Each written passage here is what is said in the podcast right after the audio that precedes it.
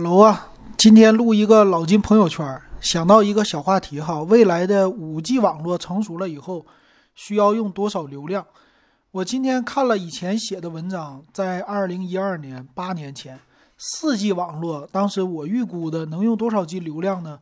可能是每个人需要六到三十 G 流量才够用。到现在四 G 网络即将被淘汰，非常成熟的时候，很多人。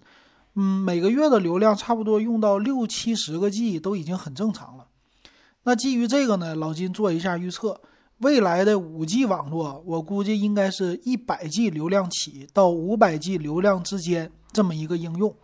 可能以后啊，大概五年后吧，用个五百 G 的流量每个月，你会觉得很正常，没什么大不了。因为呢，当时。他们的什么视频呐，或者其他有一些应用，我们都想不到的，就会很普及了。到时候流量确实用的会更多，不知道大家是不是这么看？欢迎给我留言，咱们讨论一下。